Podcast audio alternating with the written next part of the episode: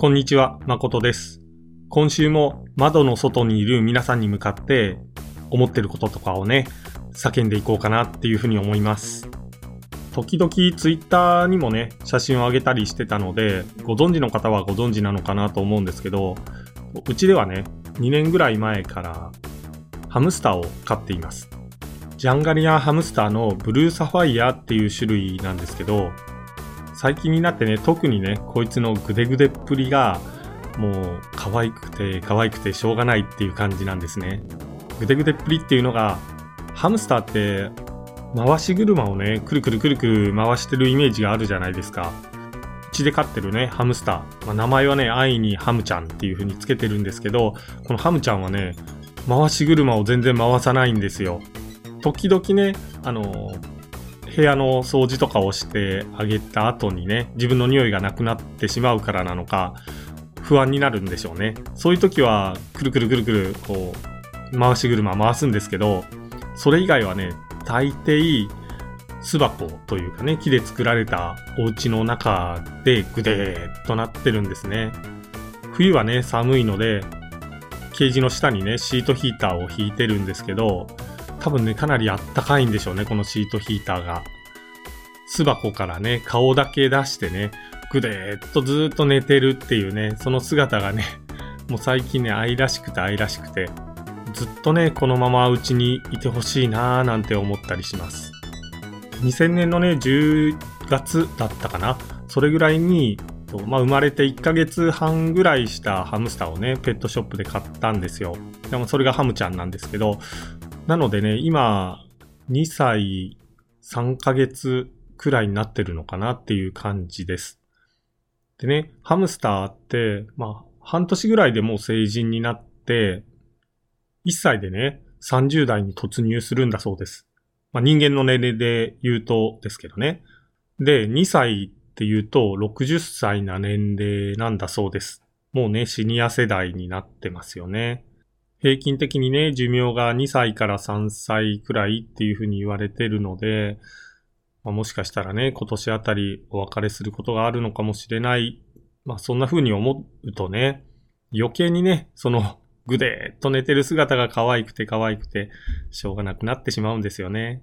少しでも長生きしてくれることを願うばかりです。といったところで今週も窓の外を始めさせていただきます。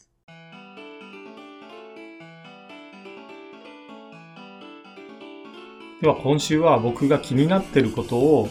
ざっくりとお話しするっていうニュートンのリンゴってコーナーからね、スタートしたいと思います。僕は仕事でね、えーま、福祉に携わっているんですけど、このね、社会福祉っていうものがどんな歴史持ってるのかなっていうのがちょっと気になってね、えーま、本読んでね、自分なりに調べてみたんですね。それをね、少しお話ししようかなっていうふうに思います。まあ、これをきっかけ、まあ、このね、僕のね、放送をきっかけに、まあ、ちょっとね、福祉に興味が出たよっていう方がね、いてくれると嬉しいなって思います。まずね、世界初の公的扶助が何なのかっていうと、イギリスで1601年に制定されたエリザベス給品法というものがね、世界初の公的な扶助だというふうに言われてます。対象となってるのは、まあ、不老者だったり、古事記だったり、まあ、ちょっとね、言葉悪いんですけど、えーまあ、貧困っていうよりはね、もう困窮、極度の貧困層ですよね。ここを対象とした扶助だったみたいです。まあ、当時のね、イギリスでは、まあ、16世紀に入ったあたりから、この貧困がね、すごく問題となってまして、まあ、最初の頃はね、街にいる不老者だったりね、古事記だったりっていうのを、その人の生まれ故郷に、まあ、捕まえてね、送り返すとか、えー、逮捕してしまうとかね、そういった感じで、えー、治安を維持していたわけです。取り締まりによってね、治安維持を行っていたわけなんですけど、これだとね、全然問題解決しなくてですね、この解決策として、取り締まるんじゃなくて、援助することで、この貧困のね、問題っていうのを解決していこうっていうふうに作られたものなんだと思います。16世紀ぐらいっていうとね、まだまだ教会がね、力を持ってた時代なので、それぞれのね、教区ごとに、貧民監督官っていうのを配置して、そのね、教区に住んでる住民たちに、給品税っていうものをね、えー、まあ、貸して、まあ、それを財源として、困窮者がね、国が保護するといった感じで、救済がね、行われていました。で、この保護の方法としてはね、子供たち、児童にはね、徒弟訓練を行ってもらって、まあ、仕事ができるようにしてあげるだったり、働ける成人にはね、仕事を提供するだったりね。あと、病人はね、施設で保護をしますし、まあ、あとね、自宅に住んでる病人っていうのは、まあ、生活費っていうのをね、援助するといった感じで行われてました。じゃあね、なんでこのエリザベス級貧法、貧困層がね、増えたから、まあ、できたわけなんですけど、なんで貧困層が増えたら、まあ、いけなかったのか。その当時ね、国王が治めてたりとかね、あと、一部のね、富裕層が、まあ、国を治めてたんだと思うんですけど、このね、貧困っていうのをなんでほっとけなかったかっていうと、これにはね、理由があるわけです。貧困層がね、増加してくると、暴動とかのね、リスクが上がってくるんですよ。で、そういったね、暴動の矛先っていうのは、富裕層だったりね、まあ、支配者階級だったりに向けられていくわけなので、まあ、これをなんとかしないといけないっていうふうにね、おそらく考えたんだと思います。それにね、どんどん、まあ、お金持ってない極貧の人っていうのが増えていってしまうと、税金の徴収っていうのもできないじゃないですか。そうしてくるとね、えー、国に入ってきたり、まあ、自分たちがね、食べていくためのお金っていうものが入ってこないので、それはそれで困るし、とね、道徳的な観点っていうのもお金がないとね、そんな道徳うんぬん言ってられないじゃないですか。で、まあこれもね、治安などにつながってくるんだと思うんですけど、そういった道徳的なね、秩序も崩壊してきて、まあそういったものがね、えー、脅威となって、まあ支配者、支配者ね、階級に不安をもたらした。これがきっかけとなってね、このエリザベス級品法が作られることとなったわけなんですよ。じゃあなんでね、その極貧の人っていうのがね、増えてしまったのかというとですね、イギリスの産業化に大きく関わりがあるわけです。当時ね、イギリスの毛織物需要っていうのが海外で拡大していってですね、羊毛がすごくね、高くなったんですよ。これにね、乗っかろうとして富裕層が、まあ、利益をね、上げるために、第一次エンクロージャーといってですね、農民からね、農地を取り上げて、それを柵で囲ってね、羊を飼うっていうね、ことを始めたわけです。まあ土地をね、奪われた農民っていうのは、そのままね、羊を飼う仕事につけた人もいると思うんですけど、つけなかった人もいて、自分のね、住んでた土地で、まあ、仕事をすることができないので、まあ、村を出て、まあ、町に行くっていうふうにね、なってしまったわけです。以前だったらね、農耕を通じた地域社会のつながりっていうのがね、あったわけなんですけど、このエンクロージャーによって、まあその地域社会のつながりが崩壊してしまって、自分のね、住んでた村々でね、生活できなくなった人が街へ出て不老化していってしまうというね、現象が起きて、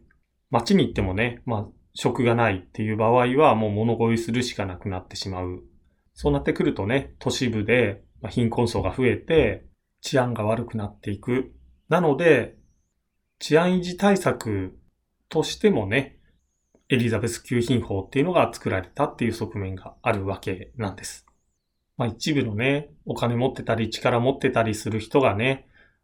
富を得ようとしてしまうと、まあどっかにね、弱いところとかにしわ寄せがいってしまうっていうことなんでしょうけど、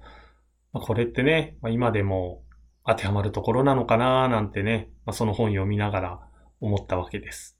これがね、イギリスにおける公的扶助の始まりなんですけど、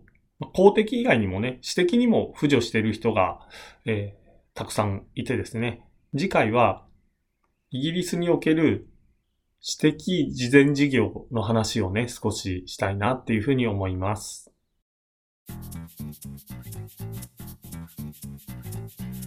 ではね、次はお便りのコーナー行きたいと思います。前回の放送で初夢の話をしたんですけど、その初夢に関してね、ツイッターのコメントで、まゆるさんからメッセージいただいたので、それをね、読ませていただこうと思います。明けましておめでとうございます。おめでとうございます。初夢はよく覚えていませんが、ものすごく長い寝言を言っていたようで、誰かとおしゃべりをしていたようです。楽しげにね、おそらくね、誰か親しい人とかとね、話をされてたのかなっていう風なね、想像を膨らましながら、このコメント読ませていただきました。あとね、妄想大百科っていうね、コーナーの中でね、宝くじ当たったら、喫茶店がしたいっていう風にね、まあ僕は言ったわけなんですけど、それに対してもね、コメントが入ってまして、宝くじが当たったら喫茶店をしたい。よくわかります。コーヒーを入れながら静かに穏やかに過ごす時間を仕事にできるとか夢がありますよねっていうことで、まあ、ほんとそうなんですよ。自分がね、好きなコーヒーを入れながらね、まあ、そのコーヒーのね、香りとかに包まれながら仕事ができたらね、ほんと幸せだろうなっていうふうに思います。ま、そのためにもね、宝くじを当てねばならないとね、今心に強く思っているところです。まゆるさん改めましてコメントありがとうございました。実は僕もね、1月1日寝たのがかなり遅くて、というのが、なんかね、なかなか寝つけなくてですね、もうずっと起きて、まあ、本をパラパラめくったりね、ネットを見たりしてたわけなんですけど、で寝たのがね、3時ぐらいだったんですよ。なので、朝起きた時ね、全く夢見てないというか覚えてなくて、残念ながら今年もね、初夢見れなかったんですけど、後になってね、ふって思ったのがですね、初夢って、要はその年に見た初めの夢を初夢って言うんじゃないかなって都合よく思いまして、初めて見た、覚えてた夢を初夢にしてしまえばいいやって ね、なんか勝手に思ったんですよ。で、その考え方でいくと、僕の見た初夢は1月3日の夜見た夢なんですね。僕はね、その夢の中でなんか鬼ごっこの大会みたいなのに出てたんですね。たくさんのね、人が参加してる鬼ごっこで、なんかね、学校の校舎みたいなところでね、鬼ごっこしてるんですけど、捕まったらどうなるとか、最後まで生き残ったらどうなるっていうのはね、全くわかんないですけど、まあ、とりあえず鬼から逃げないといけないっていうのでね、一生懸命逃げてたっていうね、記憶があります。なんか恐ろしい夢っていうよりは、なんかワイワイした楽しげなね、鬼ごっこの夢だったなっていうふうに覚えてますね。こんな感じでね、まだまだ皆さんの見た初夢っていうのを聞きたいなって思いますので、こんな夢見ましたっていうね、コメントとかね、メールをお待ちしております。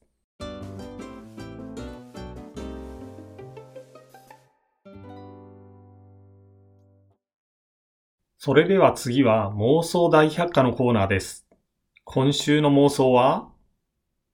かなり先の未来になるんだけど、人はマトリックス的な世界で生活するんじゃないか。これもね、2、3年ぐらい前かな。友人とね、話をしたことがあるネタなんですけど、人間年取るとどんどん体の自由とか効かなくなるじゃないですか。でもね、これから先どんどんどんどん仮想現実のね、技術っていうのが進んでいったら、最初からね、その中で生活しちゃえばいいんじゃないかっていうものなんですよ。もちろんね、なんか道徳的なこととか言い始めると、どうなんだっていう風に、なってくると思うんですけど、あくまでね、妄想なので、まあ、生まれてね、カプセルみたいな中でもうずっと寝続けてるっていう感じで、でも思考だけはね、その仮想現実で自由に動ける。これね、良くないですか？年取っても自由に動けるし、若々しくいられるし、で、そこで起きてくる感覚っていうのがね、直接脳に電気信号として伝えられて、本物と同じような感じを受けるとするとね、まあそれだとどっちが現実なんだっていうことも思わないといけないというか考えないといけないのかもしれないんですけど、まあそんな感じのね、えー、妄想をしたことがあります。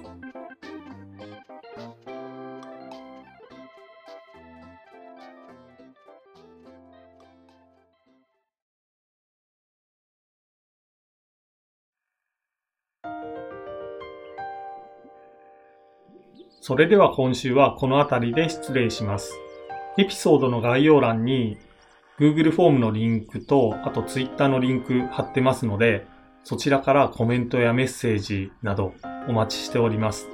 リスナーの皆さんとのつながりが、ポッドキャストを続けていくモチベーションにつながりますので、どうぞよろしくお願いします。それでは皆さん、次回もお楽しみに。パーソナリティは誠でした。